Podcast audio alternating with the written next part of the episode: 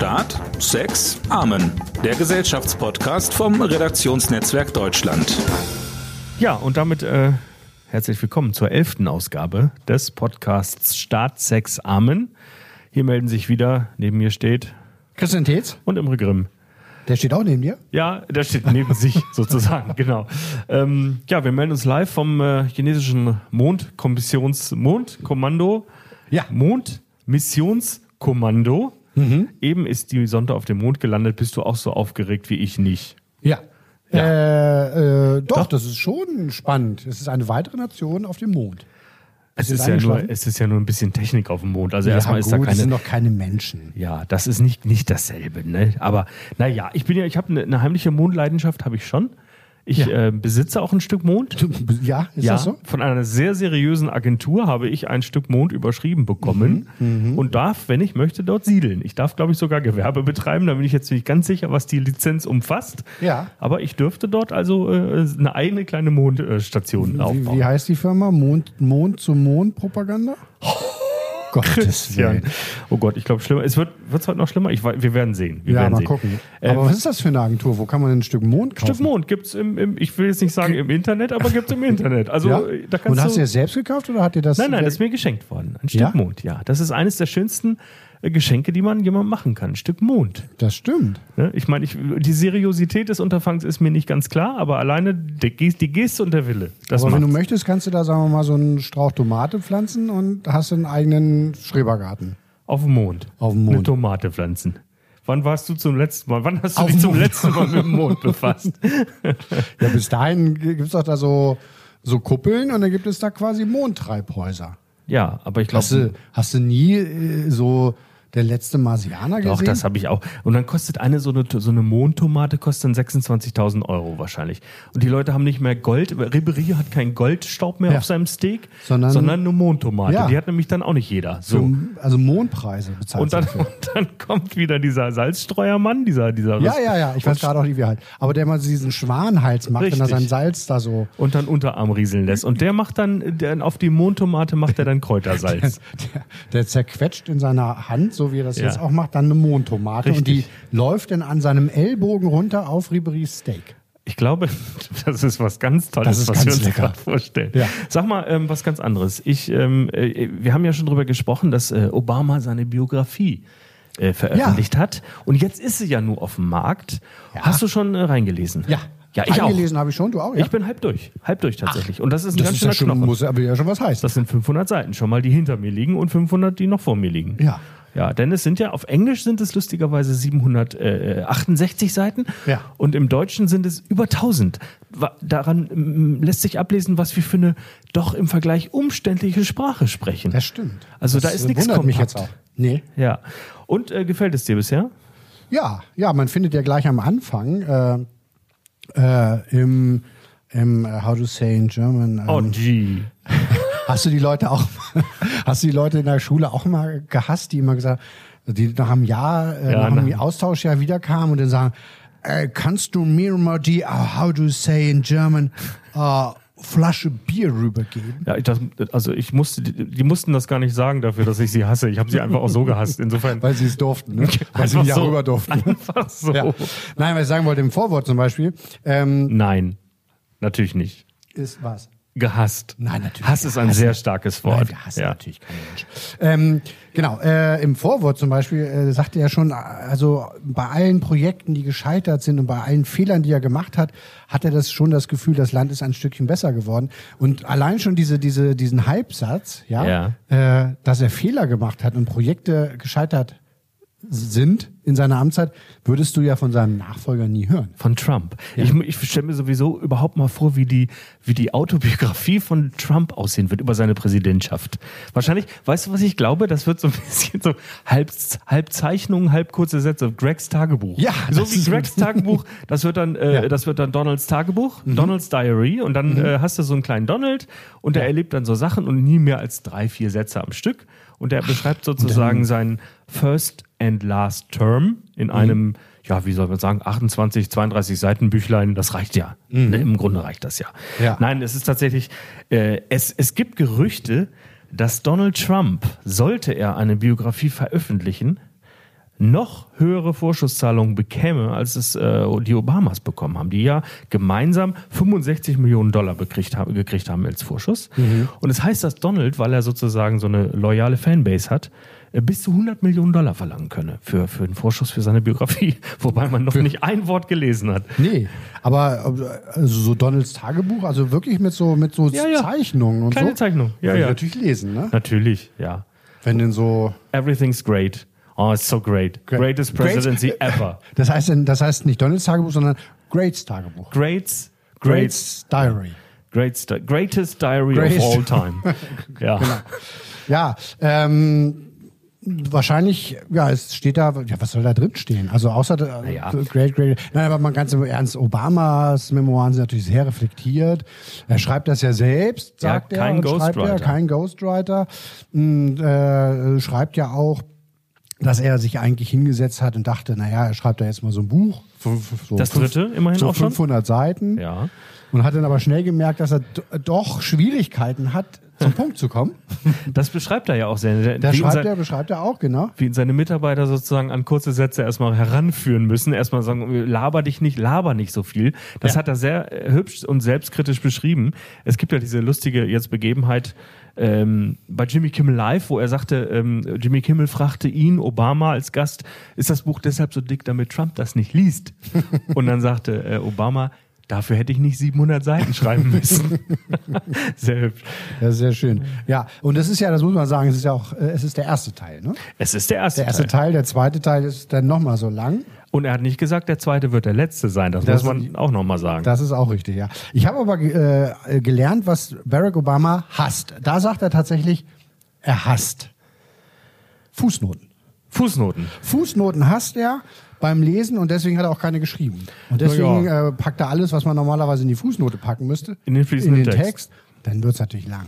Es ist schon, also sagen wir mal, es gibt schon Redundanzen. Es liest sich alles in allem wirklich äh, sehr klug und clever und dass er schreiben kann, hat er ja schon äh, zweimal bewiesen. Zwei Bücher hat er ja schon geschrieben und ein Kinderbuch über seine Töchter. Äh, Und dieses, die, ich finde, das ist jetzt sehr gelungen. Man weiß natürlich, dass jedes Wort ähm, ja kontro einer gewissen inhaltlichen Kontrolle unterliegt, dass da nichts drinsteht, was allzu viel verrät und so. Aber es ist deutlich lesbarer als manche andere äh, Computer, äh, Computer sage ich schon, Computergenerierte. Politiker-Autobiografie. Apropos computergeneriert, es gibt ja. Ja. bei Amazon eine Obama-Biografie, die zum Bestseller geworden ist und die sozusagen auf das gleiche Pferd setzt, aber es heißt, das hätte eine künstliche Intelligenz geschrieben, das Buch. Also da, äh, das wird massenhaft verkauft, weil die Leute das fürs Original halten. Da hat sich wieder so ein findiger äh, Programmierer was überlegt. Sieht ähnlich aus, Cover ist ähnlich und es heißt, das hätte ein Computer geschrieben. Naja, ich habe nicht, ich habe nicht reingelesen, ich kann das nicht. Das machen wir äh, dann danach, wenn wir durch Das sind. machen wir danach. Das stimmt. Aber Mitte nächsten Jahres, wenn wir mit dem ersten Teil Ja, des Buches durch sind sind. wir dann ja. durch, genau. Das endet ja zwei, der erste Teil Ende 2011 mit der, mit der Tötung äh, Osama bin Ladens. Es ist also ein Blick zurück auf die Amtszeit von Obama. Nun gibt es aber ja Leute, die äh, sagen, Joe Bidens nächste Amtszeit ist A, weil er natürlich Barack Obamas Vizepräsident war und B, weil die Personalentscheidungen, die schon bekannt sind, sehr an die Amtszeit von Barack Obama und Joe Biden erinnert. Gibt es Menschen, die sagen, das wird jetzt die dritte Amtszeit von Barack Obama? Joe Biden hat das abgestritten. Trotzdem ist das Personaltableau natürlich so, dass man sagen könnte, hm, da gibt es schon Para- Parallelen. Ja, äh, das äh, liegt aber, glaube ich, in der Tatsache begründet, dass sowohl Obama als auch Biden einfach die besten zur Verfügung stehenden Leute, die ungefähr ihre politische Sprache sprechen, auswählen. Und dann ist der Kreis auch nicht mehr so gewaltig groß. Ich finde, dass in dem Buch schon sehr deutlich wird, dass Obama und Biden zwei sehr unterschiedliche Persönlichkeiten sind mit ganz unterschiedlichen äh, Schwerpunkten. Und er hat das ja geschrieben, äh, nicht nur geschrieben äh, vor der Wahl von Biden, sondern er hat es ja auch zu Ende gebracht, bevor er wusste, wer sein Nachfolger werden würde, wer äh, Trumps Nachfolger werden würde. Und das ist ganz originell, äh, jetzt zu lesen, wie, äh, wann immer Biden auftaucht. Also sie sind, glaube ich, äh, schon Freunde, das kann man schon, kann man schon sehen, aber es gibt doch auch Differenzen. Also er hat die Erfahrung von Biden durchaus gebraucht und Biden hat ihn, glaube ich, auch ein, zwei, drei, fünf Mal auf den Pott gesetzt und gesagt, pass mal auf, junger Freund, äh, mein junger äh, Bagalut, wenn du hier in Washington was erreichen willst, musst du aber noch den und den und den Knopf drücken vorher. Und ich kann mir äh, schon vorstellen, dass das jetzt so ein feuchter Traum ist von einigen, die sagen, ja, oh, die Obama-Zeit lebt wieder auf und die Träume von Hoffnung und so weiter. Ich glaube aber schon, dass, dass Biden eine sehr, sehr eigene eine sehr, sehr eigene Handschrift zeigen wird. Also äh, das, das finde ich, liest man schon ein bisschen heraus. Hm. Also du sprichst es ja an, man darf nicht unterschätzen, welche politische Erfahrung Joe Biden hat, äh, im Gegensatz zu Barack Obama, der ja damals mit seiner Wahl 2008 ein relativer Neuling in, in Washington war, während Joe Biden schon seit Gettysburg äh, quasi im Gettysburg. Senat äh, saß und ähm, und tatsächlich Hinz und Kunst kennt. Und auch, auch im Ausland. Auch das wird ihm ja nachgesagt, beziehungsweise kann man das in, in einer Biografie von ihm nachlesen. Also es äh, gibt Leute, die sagen, äh, mit Joe Biden fährst du also auch nach Kasachstan oder sonst wohin und er kennt da einfach Leute, weil er sie vor 30 Jahren kennengelernt hat und, und heute haben, ja. die, haben die was zu sagen. Ist natürlich ein Vorteil. Außenpolitisch ja. und innenpolitisch auch. Er muss ja so sieht es im Moment aus, im Senat ja auch Mehrheiten finden. Und da ist ja eine, eine gewisse Erfahrung natürlich und auch die Tatsache, auch Menschen im gegnerischen Lager zu kennen, nur von Vorteil. Ist schon so. Es gibt aber auch einen Nachteil an der Sache. Na? Viele von denen, zu denen er die engsten Kontakte geknüpft hat, sind bereits länger, längere Zeit im Ruhestand. Das heißt, die sind einfach nicht mehr im Amt. Das äh, ist auch schon beschrieben worden, dass das ein Problem ja. werden könnte. Aber natürlich hat er ein gewaltiges Netzwerk, von dem wird er profitieren. Und mhm. äh, ich glaube, äh, dass nicht über dieser Präsidentschaft jetzt vier Jahre lang der, der, der gülden schimmernde Schatten von Obama schweben wird, äh, der sozusagen im Hintergrund da irgendwelche Strippen zöge. Dafür ist er, mhm. glaube ich, viel zu sehr beschäftigt mit Teil 2 seiner Autobiografie, ja. als dass er da jetzt noch groß äh, Einfluss nehmen könnte. Ja. Ähm, weißt du, wie viel Vorschuss, ganz kurz zurück zum Buch, wie viel Vorschuss Obama für sein erstes Buch gekriegt hat? Also jetzt, wie gesagt, 65 Millionen Dollar. Nee. 40.000. 40.000 Dollar. Das zeigt ja. auch ein bisschen den Weg, der, Aber das war äh, den vor der gegangen ist. Aber das war dann vor der Präsidentschaft. Vor der Präsidentschaft. Ja, das ist ja tatsächlich, also sowohl Barack Obama als auch Joe Biden gehörte ja zu denen, gehörten zu denjenigen, die eigentlich mit sehr geringem Einkommen und sehr geringem äh, wohl, äh, wie sagt man, ähm, ähm, ähm, also wenn man was besitzt, besitzt. Besitzt, äh, genau. Ähm, Vermögen. Danke. Vermögen, ja. das hat mir gefehlt, so. danke. Äh, ins Weiße Haus eingezogen sind, da gibt es ja Menschen, die aus äh, sehr reichen Familien kommen, äh, die unter den Vorgängern waren, unter anderem die Bushs. Äh, bei Obama und bei Joe Biden war es nicht der Fall, aber nach der Präsidentschaft ist es bei Biden so, oder also Bidens Vizepräsidentschaft, dass man durch durch Reden, durch Buchverträge äh, doch sehr, sehr viel Geld machen kann. Und erst da sind die Obamas auch zu Wohlstand. Du lässt dir praktisch das Amt retrospektiv vergolden. Das geht nicht währenddessen. Das wäre viel ja. zu, wärst du viel zu korrumpierbar. Aber hinterher ja. ist, hast du natürlich die Möglichkeit, du nimmst bis zu 100.000 Dollar für eine kurze Rede, einfach für die Gnade deiner Gegenwart. Ja. Äh, das lässt du dir gut bezahlen. Und, Obama ähm, kriegt sogar, Entschuldigung, hm? wenn ich dich unterbreche, aber 400.000 pro Rede. Ja, das ist krass, ne? Also das ist schon, äh, das ist aber äh, einfach auch, das ist der Preis, der bezahlt wird. Du kriegst das, was Leute bereit sind zu bezahlen. Und für die, für Obama mit, mit äh, großem, ja, mit großem Abstand eine der populärsten Figuren der Welt äh, nach wie vor, äh, wirst du halt einfach unglaublich tief in den in die Kasse greifen. Weißt hm. du, wie viel die äh, äh Bundeskanzlerin kriegen würde, Kröge, kriegte, wie sagt man? Kröge, Kröge, man. Ja. Kröge ist der für, Konjunktiv. Für ihre Biografie als Vorschuss. Eine, eine Lektorin hat sich, eine Agentin hat sich da der äh, deutschen Presseagentur gegenüber geäußert. Na? Sie schätzt, dass auch Frau Merkel 1,5 Millionen bis 2 Millionen Euro erwarten könnte, sollte sie ein Buch schreiben. Aber sie hat einen sehr schönen Satz gesagt. Also wenn jetzt, wenn es um die inhaltlichen Erwartungen geht, äh, dann schreibt sie, es sei natürlich eine solche Biografie dann besonders interessant, wenn die schreibende Person Ikonencharakter und den nötigen Glamour-Faktor habe, was zum Beispiel bei Michelle Obama sicherlich eher der Fall sei mhm. als bei Angela Merkel. Oder es müsste Enthüllung beinhalten, das Buch, was man sich bei Frau Merkel auch nicht so richtig vorstellen könnte. Tja. Ja, das stimmt. Aber mal abwarten, ob Frau Merkel sich hinsetzt und irgendwann doch nochmal schreibt. Her Story sozusagen. Her Story. Ja. Aber apropos Bücher, also ja. das ist ja Bücher sind ja ein schönes Weihnachtsgeschenk. Ja. Hast du denn schon alle Weihnachtsgeschenke zusammen? Fast alle, ja. Fast alle Weihnachtsgeschenke zusammen. Das liegt aber auch daran, dass ich dieses Jahr irgendwie, ich weiß nicht, wie es dir ging. Ich habe das Gefühl, viele sind früher in Weihnachtsstimmung gekommen. Mhm. Also äh, ähm, als, als sonst. Also irgendwie hat das bei mir früher eingesetzt, vielleicht auch, weil die Weihnachtszeit nicht so stressig ist wie sonst, nicht so viele Termine, Veranstaltungen. Und ich habe das Gefühl, dass Menschen sich einfach früher auf diese Zeit einstellen, auch so ein bisschen, man sieht das so in den, in den WhatsApp-Profilen, äh, was so im Hintergrund läuft, äh, in den Stories und welche Bilder dort gepostet werden. Guck mal hier, ich bin schon fertig. Eine Buchhändlerin äh, sagte neulich zu meiner Frau, wir verkaufen in diesem Jahr deutlich mehr Herrnhuter Sterne als sonst. Also die, diese Leuchtsterne, die du äh, kaufen kannst. Ich glaube, die Leute haben, was guckst du so? Nee, ich, äh, ja. Ja. Die, Stimmt, äh, muss ich auch noch nicht kaufen. Aber das zeigt doch einfach, das, das, das sagt doch was aus. Das sagt doch, dass du, äh, dass zumindest äh, offensichtlich das Bedürfnis nach einem, nach einer Normalität, nach einem Ritual, nach irgendwas, was in diesem Jahr normal ist, doch groß zu sein scheint. Also Na, viele genau. freuen sich richtig drauf. Ne? Ja, und nach so einem Kokon, glaube ich. Ja, absolut. Also nach so, dass man sagt, okay, jetzt, ich bin jetzt in Weihnachtsstimmung, äh, jetzt stört mich bitte die nächsten fünf Wochen nicht mehr äh, und keine schlechten Nachrichten mehr. Und nachdem Ostern schon eigentlich ausgefallen ist, kein Ja. Gottesdienst zum Beispiel gefeiert werden konnte. Ja. Und es gibt auch nicht das, was du sonst so hast, so die normalen Meckereien über was weiß ich, da ist schon Spekulatius im, im Supermarkt im September und so, habe ich dies Jahr kaum gehört. Und es ist ja eigentlich auch jeder Deutsche sonst gesetzlich verpflichtet, siebenmal im Jahr zu erwähnen, dass ihn Last Christmas nervt und Ja. äh, dass ihn auch Leute, die Last Christmas nervt, nerven. Mhm. Und so, die, diese Debatten, wie nervig das alles ist, gibt es dieses Jahr gar nicht. so das sehr. stimmt. Mich nervt aber Last Christmas. Lass uns bitte nicht über. Nein, aber es ist sozusagen, äh, ich glaube, Nein, es, nein, du ist, es spricht für was, es zeigt was. Ne? Du hast diese, äh, du hast diese, dieses Gefühl, man könnte jetzt um diese Tage mal eine rote Schleife binden und sagen, so jetzt ist mal, jetzt ist mal was schön in dem ganzen Mist. Jetzt ist mal was richtig. Und äh, es fühlt sich gut an. Und dieser Kulturkampf, der politisch um Weihnachten tobt, ähm, der ist ja nur ein Randaspekt. In Wirklichkeit geht es ja um dieses Fest selber.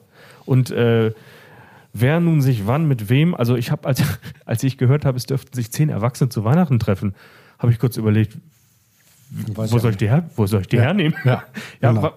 also Ich habe noch nie mit zehn. zehn Erwachsene? Also, nee, ich müsste überlegen, auch als meine Großeltern noch gelebt haben, waren wir trotzdem nie zu zehnt. Nein, aber es gibt natürlich das ganze Familien zusammenkommen und so weiter. Bei meiner war das auch nicht so, wir waren immer so sechs. Plus Kinder, ja. Die zählen ja nicht mit. Die wir zählen ab gelernt 14, haben. bis 14 zählen Bis sie nicht 14 mit. zählen die nicht mit. Ja. Nein, Nee, das ist ja. doch schön. Das Ja. ist doch schön. Ich finde find das Tolle an Weihnachten ist immer so ein bisschen, dass, dass man das Große und Ganze sucht und das, im, das ganz Große sozusagen irgendwie erleben will und das im ganz Kleinen findet. Das finde ich immer das Tolle. Du hast sozusagen einen Riesen, du hast, es geht um das Leben selbst und, und Liebe und, und, und äh, äh, Seelenfrieden und so weiter. Und du findest all diese riesigen Dinge in, in, in einem ganz kleinen äh, Zustand, in einem ganz kleinen, in einer ganz kleinen Welt. Weißt du? Das finde ich immer das Tolle an Weihnachten. Wo ist denn die kleine Welt? In deinem Naja, Wohnzimmer? Ja, Oder? in deinem Wohnzimmer, in deiner Familie, in deiner Ja. Krippe, sozusagen im, im übertragenen Sinne. Ja. Also das, äh, das finde ich immer das Faszinierende an diesem, an diesem Fest.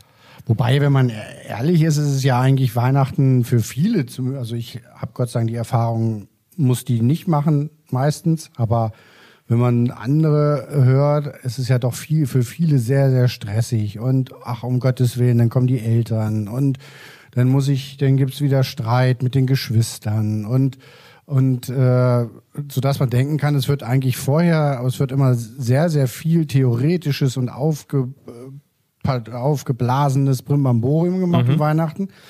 In Wahrheit äh, sind aber eigentlich alle froh, wenn es wieder vorbei ist.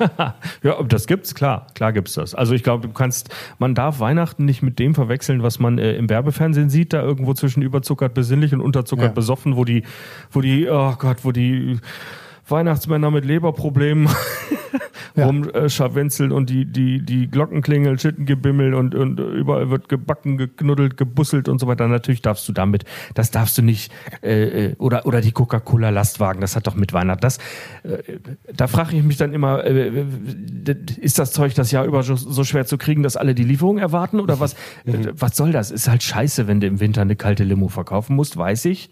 Aber das ist eben nicht, das hat mit Weihnachten ja nichts zu tun, ne?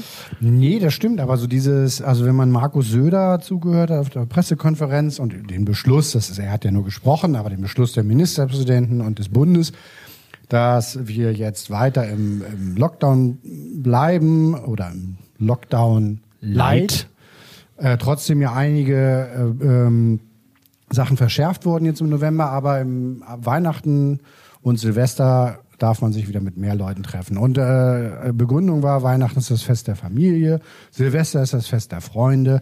Und in dieser Zeit kann man da alles ein bisschen lockerer angehen und es ist wichtig, äh, dass man zusammenkommt und so weiter. Daher frage ich mich manchmal, ist das nicht so eine, so eine verklärte Sicht auf ein Weihnachten, was es mal gab, aber was in unserer Gesellschaft mit vielen Single-Haushalten, mit vielen Menschen, die vielleicht auch äh, sagen, sie brauchen dieses, dieses pathetische Fest gar nicht mehr.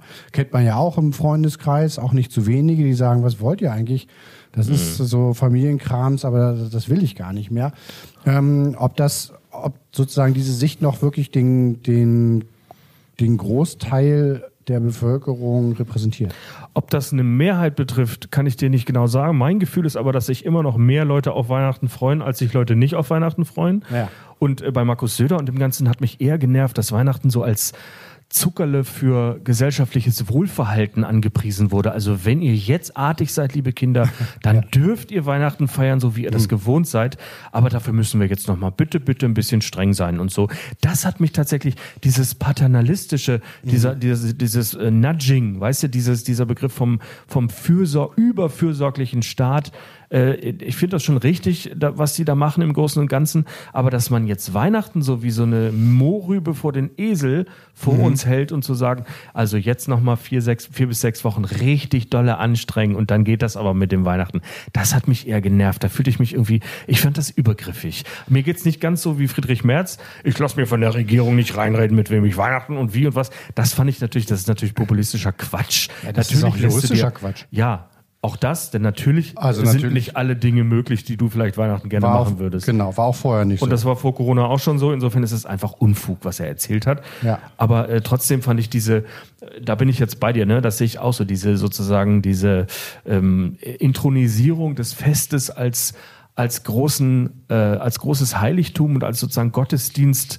äh, der Familienzusammengehörigkeit mhm. äh, da irgendwie anzupreisen, das fand ich jetzt auch irgendwie blöd. Also diese Verknüpfung zwischen den Themen. Mhm. Das Fest selber aber, glaube ich, ist auch trotz aller Single-Haushalte trotzdem weiterhin sehr, sehr wichtig für die Leute. Aber die Frage nach dem, was du davor gesagt hast, Imre, äh Wart ihr denn alle auch artig? die, trifft denn ja so, die trifft denn jetzt äh, ja dieses Jahr so gut zu wie sonst nie.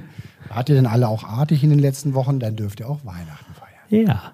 Siehst du? Oder? Das, das, das so habe ich dich verstanden. Ja, ja, so ist es. Also ja. sozusagen Corona-Wohlverhalten wird ja. mit Weihnachten belohnt sozusagen. Ja. Ne? Das ist schon, also das hat mir, das war mir zu viel. Also diese, auch dass man jetzt sagt, wir verlängern die Weihnachtsferien, damit die Kinder schon mal fünf Tage lang kaum Kontakte hatten, damit dann die Großeltern geschützt sind. Das ist in der Sache sicher richtig, aber das baut alles einen ungeheuren Druck auf. Ne? Mhm. Das äh, finde ich ein bisschen problematisch. Ähm, wir waren bei den Geschenken. Ja. Hast du denn, hast du denn schon alles zusammen? Ich habe noch gar nichts zusammen. Ach so. Nee, ich finde das, also ich finde das wahnsinnig schwierig. Was, was jetzt? Äh, Geschenke aussuchen. Ach so. Finde ich schwierig. Also Brüder, finde ich, gehen noch so, was man Brüdern schenkt, irgendwie halt was Praktisches, Autowaschanlage, Gutschein, Kioskpackung, Bifi, Klopapier oder so. Das geht immer. Äh, Klopapier. Ne? Danke, zwei Kanister Motoröl oder so. Also das, mhm. die wollen, der will was Praktisches, das kriegt er auch. Alles gut. Aber so die anderen, das finde ich schwierig. Mütter wollen was Schönes. Schwestern wollen jetzt ähm, auch manchmal gar nichts, dann schenkst du dem einen was Kleines. Was das denn kriegen? Ja? Wo bestellst du, also gehst du, gehst du in den, in den Laden um die Ecke, um gar nichts zu kaufen, oder bestellst du gar nichts im Internet? Nein, es ist deine patriotische Pflicht, in den Laden um die Ecke zu gehen zum Einkaufen, denn Einkaufen die Rettung des stationären Handels ist eine patriotische Aufgabe, denn unsere Innenstädte sind das Ergebnis eines historischen Prozesses, hat wer gesagt? Ja, und, und, äh, und auch Teil der Leitkultur, hat Jawohl. er auch gesagt. Herr Altmaier, ne? Richtig. Der Wirtschaftsminister. Einkaufen ist patriotische Pflicht. Ja. Und zwar nicht bei Amazon, den Trickdieben und Halsabschneidern, sondern ja. in dem kleinen süßen Laden, den jeder von uns gerne vor der Haustür hat, wo er aber nie reingeht. Das ist das Problem. Ja, er hat ja in der Sache recht, finde ich. Absolut. Also äh, ich erinnere mich an eine eigentlich eine sehr schöne Idee. Ich glaube, die ist nie umgesetzt worden, aber es gab mal die, eine Idee äh, des Einzelhandels in, in der Stadt Hannover. Die wollten, äh, hatten die Idee, also sämtliche Schaufenster schwarz zu verhängen, um zu sagen, so Leute, jetzt, und das auch so wirklich auch zwei Wochen so zu lassen und zu sagen, so sieht die Innenstadt aus, wenn ihr nicht mehr bei uns kauft, sondern nur noch im Internet. Und das ist, äh, ist tatsächlich so. Und aber ich finde so diese Begrifflichkeiten, also patriotische Pflicht, Äh, da frage ich mich, geht's nicht auch eine Nummer kleiner? Ja, ähm, genau, das ist richtig. Und natürlich spricht das den Einzelhandel, über den wir jetzt nicht zu viel meckern wollen, weil es dem nicht gut geht. Aber natürlich spricht ihn das ihn meckern. äh, spricht ihn das auch nicht davon frei, sich zu überlegen, wie man die Leute über Appelle hinaus Ja. auch noch in die Städte kriegt. Also zum Beispiel dadurch, dass man das Angebot so gestaltet, dass man auch äh, dort sich gerne aufhält und auch was findet, was man vielleicht anderswo nicht findet. Da geht's ja ähm, auch um, um Angebot und Nachfrage und zwar fast ausschließlich. Ja. Und auch da muss man, kann man nicht einfach nur sagen, kauft nicht bei Amazon, äh, sondern kommt irgendwie hier zu uns. Da musst du dir halt dann tatsächlich, aber das tun die längst, Gedanken machen, wie du das erreichst, ohne dass du dauernd, aus, auf den, dauernd den Gewissensknopf drückst. Ja. Denn der alleine wird's nicht reißen. Weißt du, wie viel Geld die Leute im Durchschnitt ausgeben für Weihnachtsgeschenke? Nee. 343 Euro. Und kaufen im, im Schnitt Geschenke für fünf Personen. Und es gibt auch Leute, 8% immerhin, beschenken mehr als elf Personen zu Weihnachten. Da, darf man denn dieses Jahr mehr, mehr als zehn Personen beschenken? Na ja, aber die dürfen nicht aus einem Haushalt. Also die müssen Ach aus so. mindestens höchstens zwei Haushalten. Dann, dann geht das. Dann glaub geht das? Dann geht das. Und Okay. äh, 44 Prozent der Frauen und 37 Prozent der Männer wünschen sich Geld. Und zwar Hm. Entweder bar oder Überweisung. Gibt's was unromantischeres? Das ist gut, ja. Über, ja. Schenkst du dein Konto aus? Frohe, frohe Weihnachten, ich habe dir 40 Euro überwiesen. Ja, das ist super. Das ist ganz, ganz toll. Ein Stück weit So stelle ich mir Weihnachten vor. Ja, aber es ist, äh, ja, so stelle ich mir Weihnachten Auf der vor. anderen Seite muss man sagen, man- es gibt natürlich genug Menschen, die Geld brauchen. Da fragt man sich Ist schon natürlich, klar. Kommst du vorbei und sagst, hier, ich habe dir für 40, 45 Euro jetzt die neue Barack Obama-Biografie gekauft. Und dann sagt er, super, danke, kann ich aber nicht gebrauchen, aber die 45 Euro hätte ich gerne. Die hätte ich Äh, gerne. Da kann ich mir dann irgendwas Sinnvolles von kaufen. Was Sinnvolles. 75 Prozent aller Männer wünschen sich zu Weihnachten stabiles WLAN, glaube ich. Das, äh, das wäre was Sinnvolles. Damit kannst du wirklich Freude, Freude machen. Mhm. Sag mal, ähm, Sag mal, das vorgezogene Weihnachtsgeschenk hat einer dieses Jahr ja schon erhalten. wer denn? Yogi Löw. Ach ja. Yogi Löw darf weitermachen. Ja. Das DFB-Präsidium hat einvernehmlich festgehalten, dass der eingeschlagene Weg der Erneuerung uneingeschränkt fortzusetzen ist. Das klingt ein bisschen wie die chinesische Staatsführung Ja. auf dem Parteitag, aber es war das DFB-Präsidium. Ja.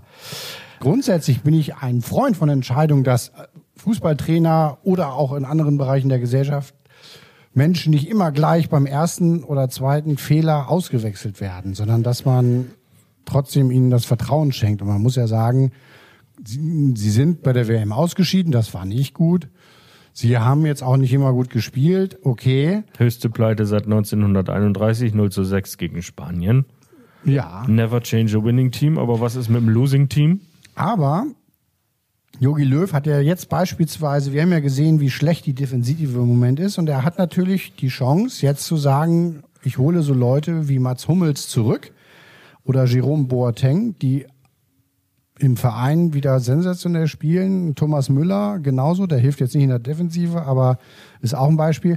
Und da muss ich sagen, erwarte ich jetzt aber dann auch, also ich erwarte, ne, es ist immer so Sätze von, von so einem Bundestrainer zu Hause auf dem Sessel, aber dass Yogi Löw sich da auch flexibel genug zeigt, jetzt mit dieser neuen und wahrscheinlich letzten Chance, dann nochmal seine Mannschaft zu überdenken. Ja, aber was ist denn das für ein Aufbruchssignal, wenn du drei bereits aussortierte von einem, äh, von dem Bundestrainer, der von allen auf der Welt am längsten im Amt ist, dann wieder zurückholen lässt? Oder anders gesagt, damit Boateng wieder spielen kann, brauchst du Jogi Löw nicht. Ganz ehrlich.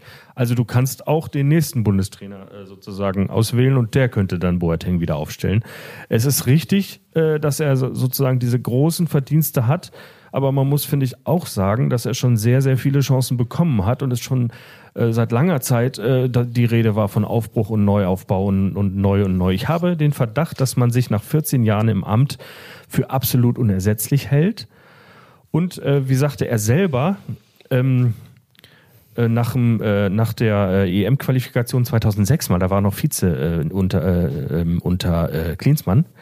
Manchmal ergibt auch eine schwere Geburt ein schönes Kind. Das heißt, du kannst, finde ich jetzt mal den Bruch wagen. Du hättest es wagen können als DFB.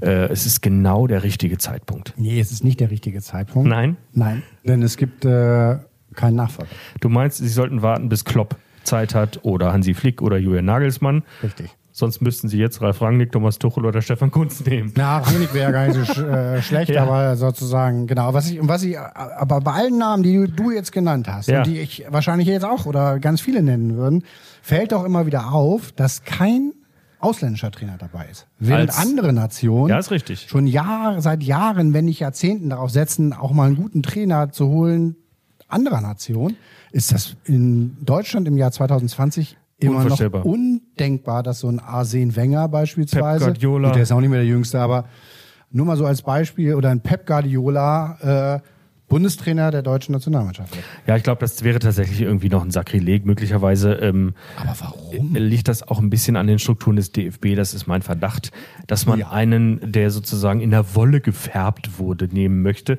der sozusagen dieses äh, patriarchalische System dort äh, erlernt hat und auch diese Kultur lebt und dann man nicht so ein, nicht so ein, was, das, das letzte Mal, dass sie sozusagen einen, einen gefühlt externen genommen haben, äh, das war Klinsmann.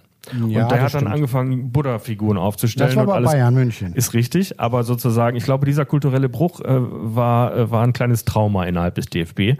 Und ich glaube, seitdem wagt man es nicht mehr, jemanden, der allzu sehr äh, aus der Reihe schert, da irgendwie zu intronisieren. Äh, es gibt übrigens ein sehr schönes, sehr schönes Zitat, fällt mir nur gerade ein, von Ja. Jürgen Klopp über äh, Yogi Löw. Jürgen Klopp hat gesagt, ich mag Yogi, ich benutze sein Deo und sein Shampoo. das ist ein bisschen Ja. fies, aber auch sehr schön. Ja. Nee, aber das aber so wie du argumentierst, ist, ist glaube ich, leider richtig, zeigt aber, dass äh, es wichtiger ist, dass ein Bundestrainer in die Strukturen des DFB passt, als dass er vielleicht einfach gut ist.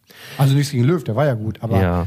äh, jetzt, wenn man jetzt sagt, nee, also wir können jetzt keinen Nachfolger gerade finden, die einen sind zu nah am DFB, so ein Stefan Kunz, da das ist irgendwie das ist ja auch nichts anderes dann als Löw, aber zu weit weg vom DFB und zu modern darf er auch nicht sein. Ja, ich bin bei dir, dass man sozusagen nicht äh, immer sozusagen einen schnellen Cut machen muss, wenn irgendwas nicht läuft. Äh, und dann versuchen, also die, ich glaube, in ein- einer, in der Bundesliga hat ein Trainerwechsel noch einen anderen Charakter als äh, bei der Nationalmannschaft, weil dort die Aufbauprozesse viel langsamer gehen und so weiter. Ich finde aber insgesamt, und das fügt sich jetzt da wieder ein, äh, das ganz erstaunlich, wie die Neigung, persönliche Konsequenzen aus einer Pleite zu ziehen und zurückzutreten, nicht nur in der Politik nachgelassen hat, sondern insgesamt. Also solange einer wie Andi Scheuer noch im Amt ist, kannst du eigentlich auch Jogi Löw nicht zurücktreten lassen. Also diese, äh, wer so viel verbockt, ohne zurückzutreten. Also äh, das ist ja, man hat schon, finde ich, den Eindruck, dass viele Protagonisten in der Öffentlichkeit, das gilt für alle Bereiche, äh, so an, seit einigen Jahren so eine Rücktrittsallergie haben. Also was früher auf keinen Fall ausgesessen worden wäre, ist heute kein Problem mehr. Ja, das stimmt. Und das finde ich ein bisschen, das, das widerspricht ein bisschen dem, was du gesagt hast, äh, nicht immer sofort die Pferde wechseln. Das stimmt. Aber ich finde, wenn dann wirklich mal äh, sich zeigt, dass irgendwas nicht mehr funktioniert, dann muss man ein bisschen schneller als im Moment die Konsequenzen ziehen. In solchen Ämtern zumindest. Und da finde ich, das wäre jetzt schon die Gelegenheit gewesen zu sagen, wir versuchen es mal mit einem neuen. Ähm, es kann natürlich sein, dass jetzt alles gut geht und äh, er wie Phoenix aus der Asche jetzt eine sensationelle EM hinlegt mit einem ganz tollen dritten Platz. Das würde ja wahrscheinlich reichen, damit er bis zur WM weitermachen dürfte. Ähm, aber es kann natürlich auch einfach sein, dass dieses Gerumpel und Gedumpel jetzt einfach weitergeht bis zum Sommer 2021. Und es ist ganz blöd, dass erst im März die nächsten Länderspiele sind. Ja, das, das ist ein Argument, das stimmt. Ja.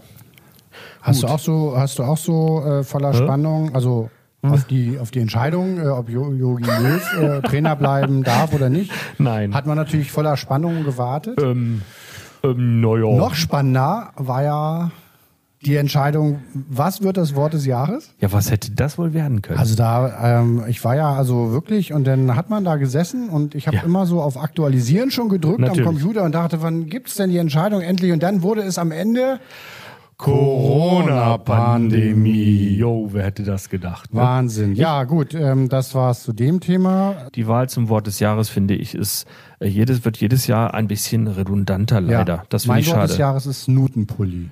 Schnutenpulli? Schnutenpulli. Ja, für die, für die Maske. Hm. Mein Wort des Jahres ist Abstand.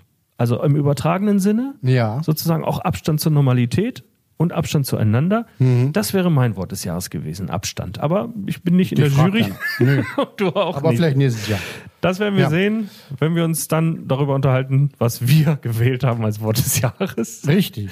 Und das war die elfte Ausgabe des Podcasts Start Sex Amen. Vielen Dank fürs Zuhören. Wir freuen uns, wenn ihr das nächste Mal auch wieder dabei seid. Es sagen Tschüss Imre Grimm. und Christian Tietz. Tschüss. Bis bald.